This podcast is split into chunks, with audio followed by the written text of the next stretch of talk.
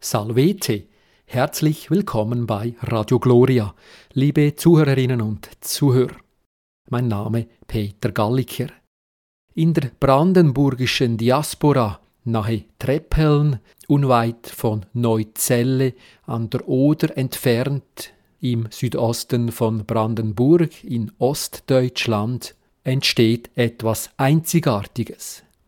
Die Mönche des Zisterzienser Priorats Neuzelle bauen ein neues Kloster und schaffen so einen neuen Ort christlichen Glaubens für alle, die in unruhigen Zeiten Zuflucht und Kraft im Glauben finden möchten. In Neuzelle befindet sich eine historische Klosteranlage, die sich jedoch vollständig im Eigentum des Landes und nicht der Kirche und des Ordens befindet.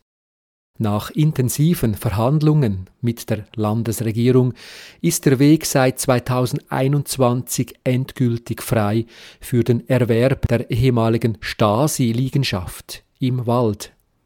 Dies bedeutet, es kommt sehr viel Arbeit auf die Gründermönche zu, bis in Zukunft mit dem Kloster Maria Friedenshort eine neue Oase des Glaubens entstehen kann, verbunden dann mit der historischen Klosteranlage Neuzelle durch einen Emausweg. Wie vor Jahren alles begann, das erfahren wir heute vom Zisterzienser Pater Subprior Kilian Müller. Er ist heute zu Gast im Studio von Radio Gloria. Grüß Gott, lieber Pater Kilian, und ganz herzlich willkommen bei Radio Gloria. Grüß Gott, lieber Peter, grüß Gott, liebe Zuhörerinnen und Zuhörer von Radio Gloria in der Schweiz.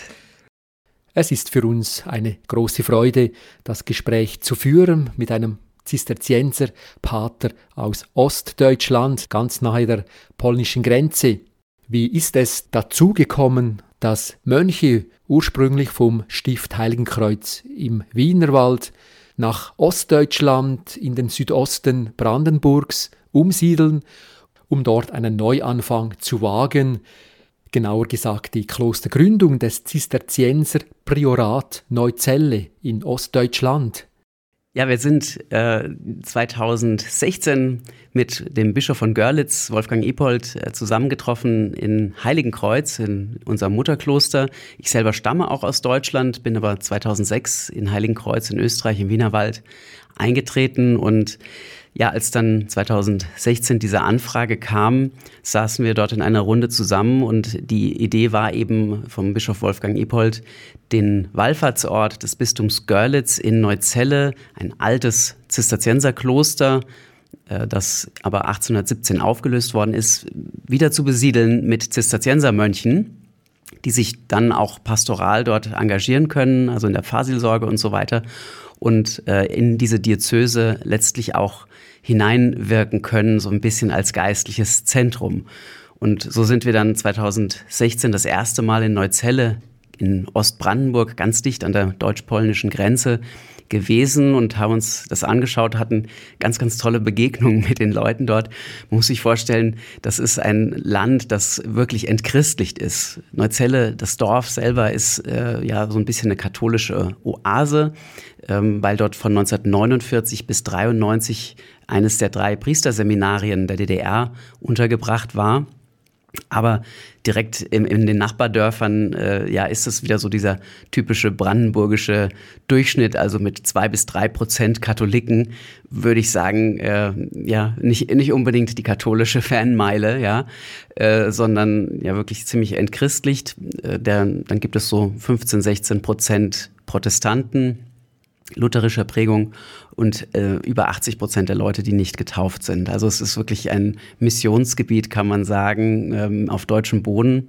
Und nachdem wir in Heiligenkreuz doch in den letzten Jahrzehnten schon auch recht viele junge Berufungen aus Deutschland hatten, war das eben schon ein Anreiz, sozusagen auch in unserem Kulturraum zu bleiben, also nicht unbedingt in die Ferne zu schweifen äh, mit so einer Neugründung, sondern ja, in ein Land zu gehen, dessen Sprache wir kennen, dessen Kultur wir äh, kennen, einigermaßen jedenfalls. Jedes Bundesland hat dann auch wie in der Schweiz auch, ja, jeder Kanton seine eigene Prägung nochmal, die man dann erst kennenlernt, wenn man auch dort lebt. Wir können das so vorstellen, dass eine Gruppe von jungen Mönchen, von Paters vom Stift Heiligen Kreuz im Wienerwald, wo übrigens Radio Gloria mehrmals in der Woche live überträgt, sich aufgemacht hat, in den Osten Deutschlands zu gehen, in die ehemalige DDR, um dort ein neues Kloster gründen zu wollen. Das ist soweit richtig. Äh, also die Idee, die erste, war tatsächlich eine Wiederbesiedlung dieses historischen Klosters Neuzelle. Und äh, wir sind dann 2017 aufgebrochen mit vier Patres, äh, um sozusagen die Gründung, die für 2018 geplant war, ähm, vorzubereiten und zu prüfen weiter und so. Und äh, in diesem Jahr, in diesem ersten Probejahr kamen dann die, äh, kamen dann die ersten Krisen natürlich, wie das immer so ist. Äh, und wir haben festgestellt, dass aufgrund der ganzen Eigentumsverhältnisse dieses alten Klosters äh, eine Wiederbesiedlung gar nicht möglich ist. Nun könnte man im Nachhinein sagen, äh, das hätten wir alles ja auch vorher wissen können, also dass das weder der Kirche noch dem Orden noch dem Bischof irgendwie gehört. Ähm, aber ich glaube, dass da so eine geistliche äh, Koinzidenz irgendwie auch ist. Das barocke Bildprogramm in der Neuzeller Klosterkirche ist der Gang der Jünger nach Emmaus, ja, und den ist sozusagen ja äh, in der Gegenwart des Herrn, der mit ihnen äh, da wegläuft, sozusagen wegwandert aus Jerusalem in das Dorf Emmaus, den ist ja aus geistlicher Sicht, obwohl sie in der Gegenwart Jesu dort laufen, der Blick gehalten. Sie erkennen ihn nicht und sie erkennen ihn erst, als sie in diesem Dorf schon angekommen sind, diese ganze Verkündigung gehört haben, die ganze Erklärung, was in den Schriften über ihn geschrieben steht. Und erst in dem Moment, in dem er das Brot bricht, und das ist am Hochaltar in Neuzelle dargestellt, da gehen ihnen die Augen auf und er verschwindet. Und sie packen sofort ihre Sachen und gehen wieder zurück äh, in derselben, im selben Augenblick eigentlich nach Jerusalem, um zu erzählen. Und das ist, würde ich sagen, wirklich so der Inbegriff, der Inbegriff eigentlich von einer Mission. Das heißt, das, was wir am Ende der Messe ja hören, ite missa est, geht, ihr seid gesendet, das ist diese Sendung, die die Jünger empfangen haben. Also kann man sagen, Emmaus ist der Ort, wo die Jünger erkennen, nachdem sie auf einem ganzen Weg blind waren eigentlich, ja, sie haben nur gehört, aber nicht gesehen. Und ähm, dort erkennen sie und dann gehen sie auch wieder weg aus Emmaus und sie gehen nach Jerusalem. Und so ein bisschen erleben wir das halt auch mit diesem Gründungsprojekt. Äh, wir haben wenig gesehen, was man eigentlich hätte sehen können und waren dann dort und dort hat der Herr uns die Augen geöffnet und jetzt planen wir tatsächlich, weil uns dort nichts mehr gehört, weil wir einfach nicht drüber verfügen, egal ob unser Orden das gebaut hat oder nicht, ähm, planen wir in äh, acht Kilometer Entfernung Luftlinie einen kompletten Klosterneubau, das Kloster Maria Friedenshort, das dort entstehen soll. Und das wird sozusagen ganz zisterziensisch das Abbild des himmlischen Jerusalem. Das heißt, die blinden Emmaus-Jünger erkennen in Emmaus gleich Stiftskirche Neuzelle und gehen dann äh, zum äh, ja, elf Kilometer entfernten 24, äh, 24 nein, ich glaube 60 Stadien heißt es in, in Lukas 24, 60 Stadien entfernten Emmaus, Sie gehen also diese elf Kilometer von Emmaus zurück äh, wieder nach Jerusalem. Und das wird eben dieses ja, Kloster Maria Friedenshort, das himmlische Jerusalem, das dann auch mit einem Pilgerweg zwischen dem historischen Kloster und dem neuen Kloster ja sozusagen verbunden wird. Ein Emmausweg, den man dann auch pilgern kann. Das sind natürlich wunderbare Begegnungen und Erfahrungen, eine wunderbare Geschichte, wie ihr Mönche in Neuzelle mit der Vorsehung Gottes immer ein Stück näher an den Bau des Klosters rücken könnt. Ich möchte jetzt noch etwas über das Kloster selbst, über das Klosterleben sprechen. Lieber Subprior Pater Kilian Müller, wie sieht eigentlich ein Tagesablauf aus eines Mönchs im Zisterzienserpriorat Neuzelle? Ja, wir haben äh, eigentlich natürlich erstmal das Gros des Programms äh, mitgenommen aus Heiligenkreuz. Ja, wir sind ja alle noch Mönche von Heiligenkreuz. Es ist ein abhängiges Priorat, das dann 2018 dort gegründet worden ist.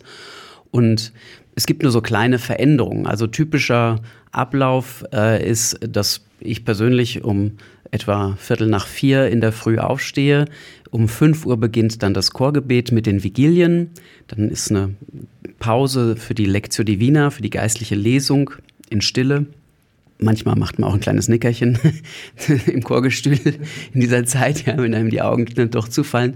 Um 6 Uhr beten wir die Laudes und dann an den Wochentagen um 6.30 Uhr ungefähr feiern wir die Heilige Messe und beten danach noch die Terz. Und dann sind wir meistens gegen 7.15 Uhr, 7.30 Uhr fertig. Das ist erstmal so das Schwunggewicht der, äh, des ganzen Tages, äh, also diese zweieinhalb Stunden in der Früh äh, des Chorgebets. Dann hat jeder seine Aufgaben, äh, sei es in der Seelsorge, in geistlichen Begleitung. Ich persönlich bin jetzt auch in der ganzen Koordination für den Klosterneubau tätig. Ein Mitbruder kümmert sich vertieft um das Fundraising. Spenden sammeln ist natürlich auch wichtig bei so einem großen Projekt. Manche Mitbrüder unterrichten in der Schule. Einer äh, hat in einer katholischen Stiftung in Neuzelle äh, die Aufgabe dann auch in so integrativen äh, Wohnstätten, wo ähm, Behinderte und Nichtbehinderte auch zusammen zur Schule gehen, dort hinein zu wirken also auch mehr seelsorglich. Und dann gibt es natürlich jetzt auch für den Klosterbau äh, die Notwendigkeit, Hand anzulegen. Das heißt, wir sind auch selber aktiv, körperlich, ja, ora et labora heißt es ja in der Benediktsregel, äh, dort äh, ja, teilweise abzureißen, teilweise auch äh, zu sanieren. Ähm, da kann ich gleich noch was dazu erzählen, wie das genau aussieht. Und äh, dann haben wir an den äh, normalen Tagen um 12 Uhr die Sext, die wir dann beten, gemeinsames Mittagessen danach, um 13.10 Uhr das Totengedenken, dann beten wir die Non. Dann ist wieder Zeit für äh, ja, eine kurze Siesta manchmal oder auch ansonsten eine Arbeitszeit. Um 18 Uhr beten wir die Vesper, danach wieder gemeinsames Abendessen, an manchen Tagen eine Rekreation, wo man dann noch zusammensitzt und ein bisschen sich austauschen kann. Und um äh, Viertel nach sieben, 19.15 Uhr beten wir den Rosenkranz äh, zusammen und das wird auch meistens übertragen über äh, unseren YouTube-Kanal und dann um 20 vor acht beten wir die komplett. Und mit der komplett ist dann der Tag komplett und dann beginnt das große Stillschweigen der Nacht. Wunderbar, diese Aufgaben im Kloster in Neuzelle in Ostdeutschland. Pater Subprior Kilian Müller. Ich möchte nochmals auf Ihren Ausspruch Ora e Labora zurückkommen. Weniger aufs Gebet, wie der Tag in diese Gebetsabschnitte eingeteilt ist, haben wir soeben erfahren. Nein, ich möchte noch einmal auf Labora, auf die Arbeit zurückkommen, darüber sprechen, der Neubau des Klosters, des Zisterzienserpriorats Neuzelle. Das ist eher ungewöhnlich in dieser heutigen modernen Zeit, wie ich sie benenne, ein Kloster zu bauen. Das ist äh, richtig. Wir haben also da eine ganz große Aufgabe vom Herrn bekommen.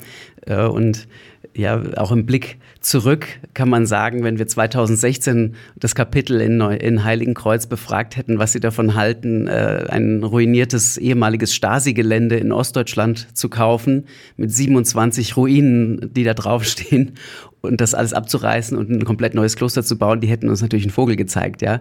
Ähm, und äh, so ist diese heilige Blindheit, mit der der Herr uns geschlagen hat, äh, vielleicht auch notwendig gewesen, damit der Heilige Geist uns dahin führen kann, wo wir jetzt sind. Die Planungen sind in, in vollem Gange. Das ist übrigens auch der Grund, weshalb ich überhaupt hier bin. Ähm, in Zürich äh, hat unsere Architektin gestern eine Ausstellungseröffnung gehabt, wo auch das Klosterprojekt vorgestellt wird. Noch bis Juni ist das dort zu sehen im Museum für Gestaltung. Wer also Interesse hat, kann da mal gerne vorbeischauen.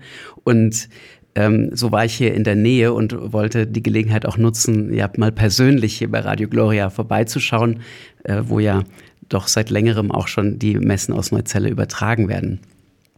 Der Bau selber des neuen Klosters, das wird noch ein bisschen dauern, bis, bis es dort richtig losgeht. Wir haben also schon abgerissen, die alten Gebäude auf dem Gelände und die Bauvorbereitungen ähm, ja soweit abgeschlossen. Äh, es ist aber ein sehr komplizierter ähm, Baurechts äh, Vorgang natürlich, ja, auf so einem Gelände dann ein komplett neues Kloster zu bauen. Und wir äh, als Mönche sind da sehr stark mit eingebunden, auch in das Design, in, das, in die Gestaltung dieses Klosters. Und da muss man einfach sagen, sind wir vielleicht auch ein bisschen aus der Übung geraten. Ja? Heiligenkreuz, unser Mutterkloster, besteht seit 1133 und hat bis heute zehn Klöster neu gegründet.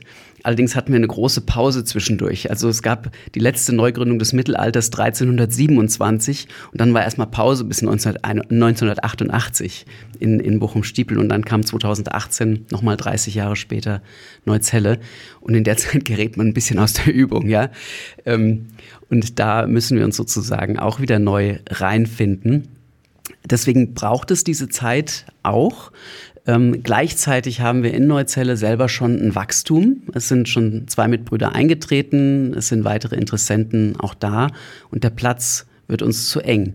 Und in dieser Spannung zwischen dem großen Projekt, das einfach Zeit braucht, ähm, und ja, unserer beengten Wohnsituation in einer Wohnung im katholischen Pfarrhaus, haben wir jetzt noch eine Zwischenlösung, an der wir gerade ganz konkret noch arbeiten. Wir haben einen kleinen alten Bauernhof, nämlich noch in dem Dorf, direkt neben dem neuen Klostergrundstück ähm, gekauft, kaufen können, angeboten bekommen für ja sehr wenig äh, finanzielle Mittel eigentlich, ist allerdings halt auch ein Sanierungsobjekt.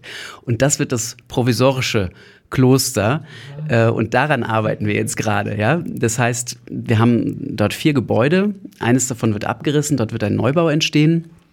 Eine ehemalige Scheune wird umgebaut zur Kapelle, äh, von wo wir dann auch wieder übertragen werden und auch Besucher natürlich kommen können, wo wir unser Chorgebet halten können. Und dann gibt es eben ein Stallgebäude, ein ehemaliges und ein Wohnhaus. Und die sanieren wir in Eigenleistung.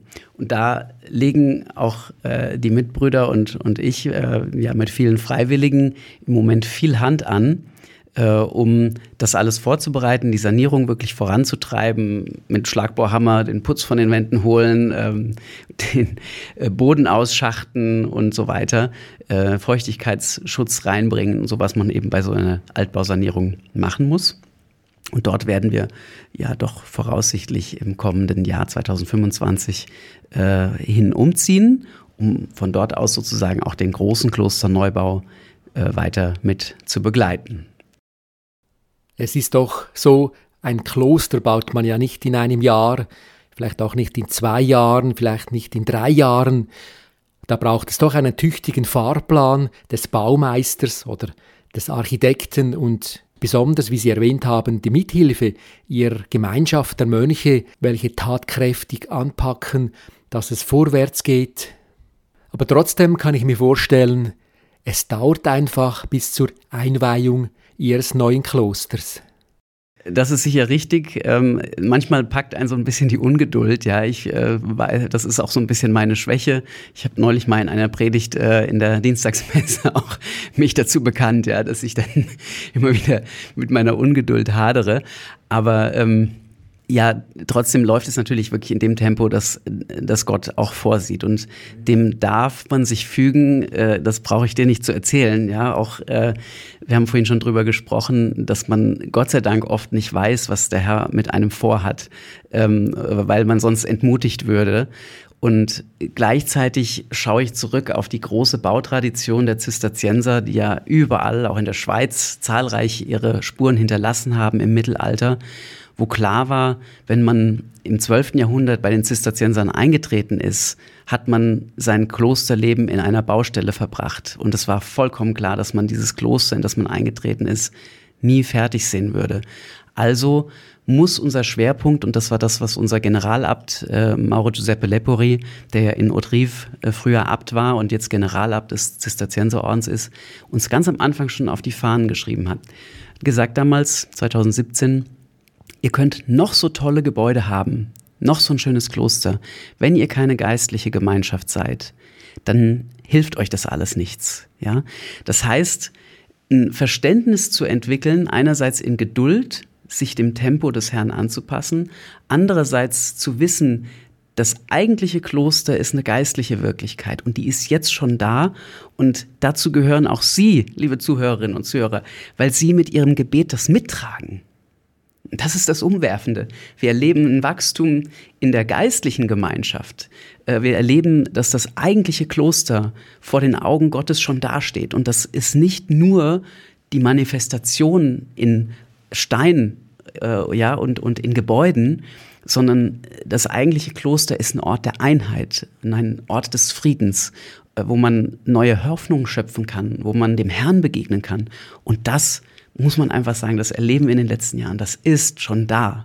Und wenn nicht Fastenzeit wäre, würde ich äh, jetzt Halleluja rufen, aber ich kann stattdessen Hosianna sagen und Deo Gratias. Wunderbar, Pater Kilian. Wir haben bereits vieles erfahren dürfen. Einerseits Mönche, die an einem neuen Kloster bauen, am Aufbau mithelfen, im Schmutz und der Schweiß im Gesicht. Andererseits seid ihr Mönche Patres, haben eine Ausbildung zum Priester im Priesterseminar Leopoldinum in Heiligenkreuz im Wienerwald absolviert. Und was ich jetzt möchte ansprechen, ist eigentlich diese Zeit vor dem Priestertum, Pater Kilian.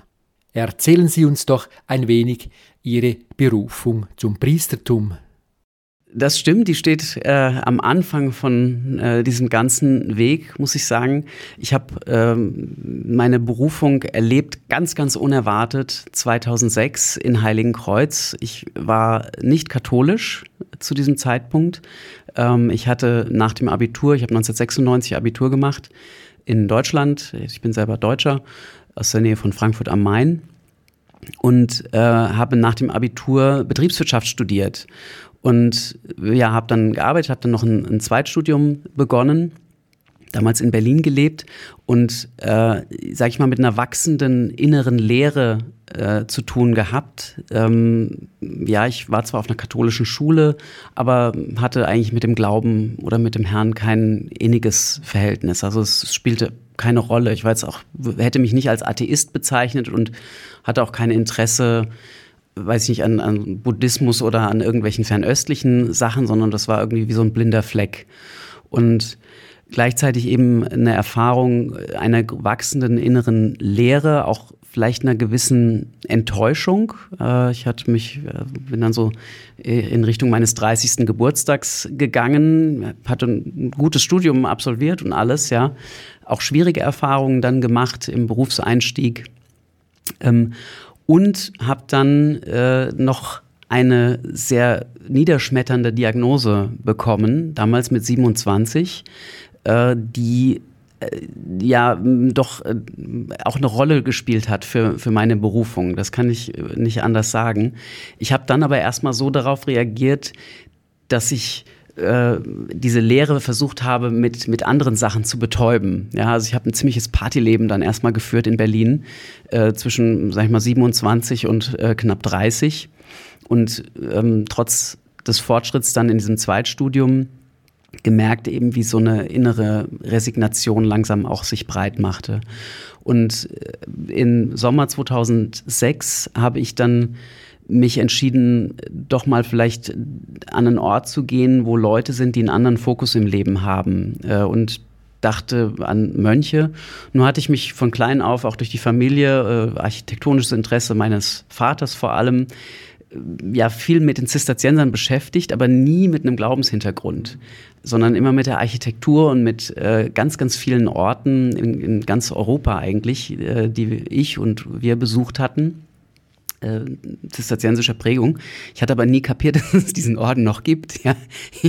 Das waren meistens so mittelalterliche Ruinen oder so und sehr faszinierend. Viele Bücher auch äh, zu Hause stehen gehabt. Ähm, wie gesagt, aus der Begeisterung meines Vaters auch äh, für, für die Zisterzienser Architektur. Äh, aber erst dann, 2006, am Computer gesessen, Kloster auf Zeit bei Google eingegeben und kam auf die Internetseite der Zisterzienserabtei Heiligenkreuz und war erstmal erstaunt, dass es diesen Orden noch gibt. Äh, und habe dann die Internetseite von Heiligenkreuz angeschaut, wo sehr viel Nachwuchs war. Und ich kann nur sagen, ich war so voller Vorurteile gegenüber Kirche und Kloster äh, und dachte, das sind irgendwie alles äh, so mehr oder weniger Dummbeutel, ja, oder die es in der Welt nicht geschafft haben oder die irgendwie sonst einen Knall haben, äh, in, in ein Kloster einzutreten und las dann äh, von sieben jungen Männern, die äh, sich vorbereiteten, als Kandidaten ins Noviziat zu gehen 2006 und einer davon war übrigens der Pater Johannes Paul Schawann, der jetzt Prior in Heiligenkreuz auch ist. Und las so diese Kurzbiografien und dachte, okay, irgendwie passt das mit meinem Vorteil nicht so zusammen, weil die waren nicht irgendwie ungebildet, nicht irgendwie gescheitert oder so und äh, ja, sahen auch sonst nicht irgendwie völlig äh, verstrahlt aus, irgendwie so. Und das äh, hat mich irgendwie interessiert. Und dann habe ich ähm, so ein paar Tage hintereinander gemerkt, okay, da dreht sich auch was auf dieser Internetseite, da ist irgendwas los in diesem Kloster, was mich nicht loslässt und was mich auch sehr wundert. Und dann habe ich irgendwann einfach eine E-Mail geschrieben ähm, und äh, ja, habe mich sozusagen beworben für Kloster auf Zeit, bin dann Ende August 2006 mit schlotternden Knien äh, von Berlin äh, nach Wien geflogen und äh, weiter nach Heiligenkreuz gepilgert. Das war an einem Mittwoch, den 30. August und am Herz-Jesu-Freitag am 1. September 2006 war wie immer in Heiligenkreuz Jugendvigil und ein anderer Klosterzeitgast hat mich damit hingeschleppt, mehr oder weniger. Ich hatte überhaupt keine Lust darauf, weil ich auch völlig körperlich völlig K.O. war. Und die waren alle, die ganzen Mönche waren alle so freundlich zu mir, ja. Und ich, ich war also irgendwie so ein bisschen überwältigt, aber auch ein bisschen überfordert. Und dann hat er gesagt, doch, geh mal einfach zehn Minuten mit, das musst du dir mal angucken. Naja, und der Rest, den kann man sich jetzt vielleicht schon fast denken. Ja, ich bin äh, da rein, bin überhaupt kaum reingekommen in die Kirche, weil äh, da ungefähr 400 junge Leute waren. Ähm, irgendwann kniete ich dann im Mittelgang und mir liefen zum ersten Mal seit über 17 Jahren die Tränen und die Tränen und die Tränen und es hörte nicht auf. Und da ich auch kein Vokabular so richtig hatte für das, was ich da gesehen hatte, keine Worte gefunden habe, wusste ich bei der eucharistischen Anbetung, von der ich damals nicht wusste, dass, was das überhaupt ist, nur dieses weiße Ding da in diesem goldenen Teil auf dem Altar vorne, ähm, der ist es. Und der wird, wenn ich zurückgehe nach Berlin, dieser Jesus eine Rolle spielen in meinem Leben. Das war Freitagabend. Bin ich ins Bett gegangen, nächsten Morgen aufgewacht, äh, dachte, krasser Traum irgendwie letzte Nacht, bin also 5 Uhr ins, zum Chorgebet gegangen, die Mönche fangen an zu singen und die Tränen laufen wieder. So, und am dritten Tag, dann dem Sonntag, ähm, also das Ganze spielt sich passenderweise zwischen Freitag äh, und Sonntag ab, bin ich dann äh, in mein Zimmer gegangen nach dem Frühstück und vor der Messe, habe die Bibel aufgeschlagen, einfach so, so Bibel gestochen, wenn man so will, und da kam eben ein Evangelium, äh, Markus Evangelium, in dem ich da gelandet bin, wo die Pharisäer sich also beschweren, ja, dass die Jünger sich nicht die Hände waschen und so und äh, sich nicht an die Reinheitsvorschriften halten, wo ich mich schon so ein bisschen ertappt gefühlt habe, weil ich auch die ganze Zeit schon dachte, ich ah, ich bin nicht in der richtigen Disposition hier, ja, und wenn mein, mein Leben in Berlin, mein Partyleben, das passt überhaupt nicht äh, dazu. Und, und Gleichzeitig gibt es aber diese Sehnsucht und, und ähm, naja, und Jesus antwortet ihnen dann ja, ihr Heuchler. Ja, und ich habe dieses Wort Heuchler gelesen und dachte, ja, das bin ich und habe also schnell dieses gefährliche Buch zugeklappt und in, in, den Schrank gestellt. Bin dann um halb zehn in die Heilige Messe gegangen und dieser, diese Perikope, die ich da aufgestochen hatte, war genau das Sonntagsevangelium von diesem Sonntag, äh, ihr Heuchler. Ja, und der Prior äh, Pater Christian Feuerstein damals, der predigte dann über das Problem der Heuchelei. Und ich habe mich so ertappt gefühlt, ja, zutiefst erschüttert auch. Und äh, dass ich, ich wie gelähmt war. Und ähm, ja, und dann hat sich das von dort aus eigentlich alles weiter entsponnen. Ich hatte dann mit diesem Prior am nächsten Tag ein langes Gespräch, habe ihm das alles erzählt und viel geweint. Und nach einer längeren Pause am Schluss schaute er mich dann an und äh, sagte, ja, dann kommen Sie zu uns, oder? naja, was soll man dann machen, ja? ist das einzig Sinnvolle und das einzig Richtige gewesen, Ja zu sagen. auch wenn ich wusste, dass ich alle Freiheit habe, Nein zu sagen. Dann bin ich wie geplant am Mittwoch zurückgeflogen nach Berlin, bin am Donnerstag aus der evangelischen Kirche ausgetreten, habe ein paar Leuten Ade gesagt und am Montag in Heiligenkreuz eingezogen. Am Dienstag äh, bin ich konvertiert, katholisch geworden und gefilmt worden. Am Mittwoch hatte ich dann meine Erstkommunion. Äh, am 14. September war das dann. Also es ist alles etwas ungewöhnliches Tempo, ich weiß. Äh, aber dann war nach diesem High, wenn ich das so nennen darf, ja, auf dem Schoß des Vaters sozusagen, zwischen dem 1. September und dem 14. September, war am 14. September nachmittags fast alles wieder weg. Also kein High mehr, ja, sondern der, der große Absturz, muss ich wirklich sagen. Bis auf die Erinnerung und die Tränen. Das war noch da. Und die Mitbrüder haben mir dann gesagt, du, so ein Tempo haben wir hier jetzt auch nicht alle Tage, ja. so eine rasante Berufung. Das ist für uns alle jetzt auch äh, ein Zeichen, dass das echt ist. Du darfst jetzt die Antwort geben. Du musst viel lernen. Ich konnte ja noch nicht mal ein Ave Maria beten, ja, oder ein Gloria Patri äh, oder das Glaubensbekenntnis oder so. Und also wirklich die Sachen auch lernen, die zum Glauben dazugehören. In aller Freiheit zu gehen, wenn, wenn ich merke, das ist es nicht. So, und dann war ein markanter Punkt, dass ich natürlich diese Krankheit hatte, diese Diagnose, die da noch schwelte. Und ich las dann in Vorbereitung auf das Gespräch mit dem Abt Gregor Henkel-Donnersmark damals noch äh, für den Eintritt, die Aufnahme in die Kandidatur, die Ordenskonstitution. Und da steht natürlich drin, wenn jemand eine schwere Krankheit irgendwie hat, eine chronische Krankheit, muss das offengelegt werden und der Orden hat auch das Recht, eine Aufnahme zu verweigern. Und ich dachte mir, na toll, ja, das ist, äh, das ist natürlich jetzt echt ein Problem. Und kurzum, der Bruder von einem äh, Mitbruder von Pater Bernhard Woschitzki, den ich wahrscheinlich, den die meisten auch irgendwie kennen, der ist Hautarzt in, in Wien. Zu dem bin ich hingegangen, ohne ihm zu sagen, was ich schon wusste von dieser Diagnose. Und der hat innerhalb von zehn Minuten entlarvt, dass es eine Fehldiagnose war, mit der ich drei Jahre gelebt hatte. ja. Also ich weiß nicht, ob der liebe Gott das geheilt hat oder umgedreht hat. Ja, das Symptom ist geblieben. Ich habe nämlich meine Haare verloren. Die, äh, dieser vernarbende Haarausfall, das ist, äh, hat der Herr mir nicht genommen. Aber ähm, ja, ich weiß eben nicht, ob sozusagen er, er diese Krankheit einfach bei gleichem Symptom äh, anders äh, disponiert hat oder ob er einfach aufgedeckt hat, dass es wirklich von vornherein ein Fehler war. Wie dem auch sei, das war ein Start wirklich in ein neues Leben in jeder Hinsicht damals.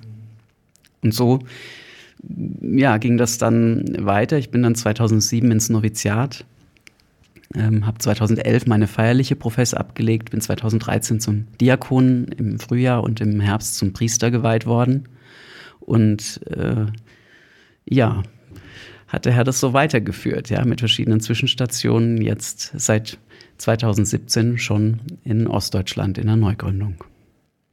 Ja, und am Schluss der Sendung eine nicht ganz unwichtige Frage, die Unterstützung Ihres Konvents Zisterzienserpriorat Neuzelle, ganz im Osten von Deutschland, mit dem Bau eines neuen Klosters Maria Mutter Friedenshort.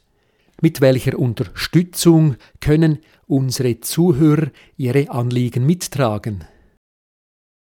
Das eine ist, ich habe es vorhin schon gesagt, die geistliche Wirklichkeit des Klosters. Jedes Gebet ist kostbar und ähm, wir merken, dass wir ja sozusagen Zeugen eines echten Wunders werden. Also auch in der ganzen Situation der Kirche in Deutschland äh, und im deutschsprachigen Raum äh, ist, ist es, ohne dass wir das vorher geahnt haben, ein prophetisches Zeichen in die Gegenrichtung zu laufen. Ja?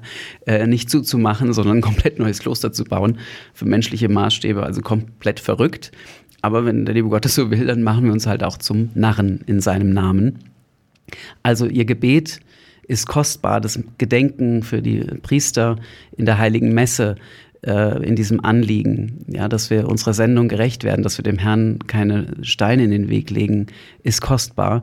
Und natürlich braucht es äh, als Menschen, die vielleicht nicht von der Welt sind, aber in der Welt auch den materiellen Beitrag. Also wir sind dankbar für jede kleine Spende, äh, auch für große Spenden natürlich, aber ähm, da gibt es auch natürlich Möglichkeiten über unsere Internetseite www.mariafriedenshort in einem Wort mariafriedenshort.de ähm, ja, uns auch materiell zu unterstützen oder auch postalisch ähm, ja, sich an uns zu wenden.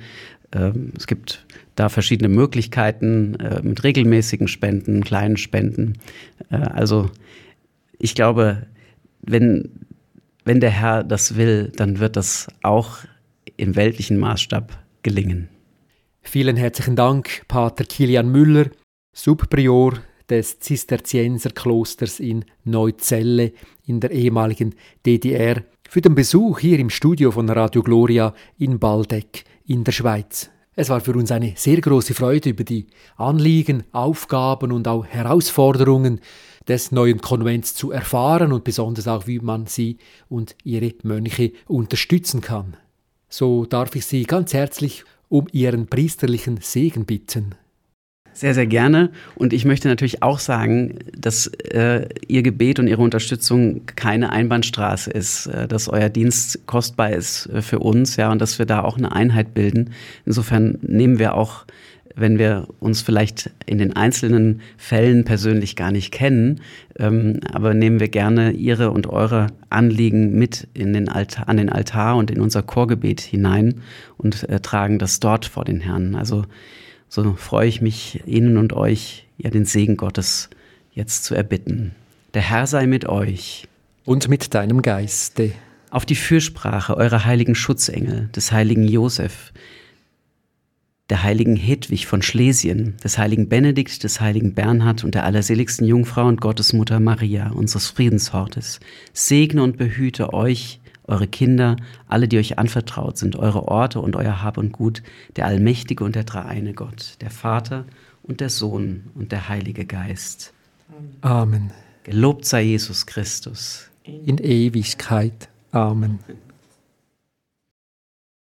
Ihnen und Ihrer Gemeinschaft wünschen wir auch im Namen der ganzen Zuhörerschaft von Radio Gloria auch den reichen Segen Gottes